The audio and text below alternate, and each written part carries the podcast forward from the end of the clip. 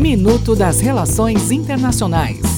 Olá, aqui é Adélio Araújo e essas são as notícias de hoje. Huawei. Os Estados Unidos tentam convencer seus aliados e o resto do mundo a abandonar a tecnologia 5G da Huawei por causa da ameaça à segurança que esta proporciona à segurança dos dados trafegados entre os aliados.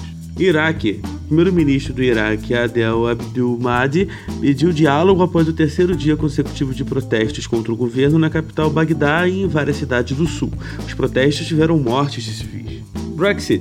O primeiro-ministro britânico Boris Johnson tentou construir uma coalizão para apoiar sua nova abordagem do Brexit, mesmo quando os principais líderes europeus declararam que as medidas que ele acabou de propor estão aquém das concessões necessárias para um acordo. Até o próximo minuto. Enquanto isso, aproveite mais conteúdo no portal seire.news.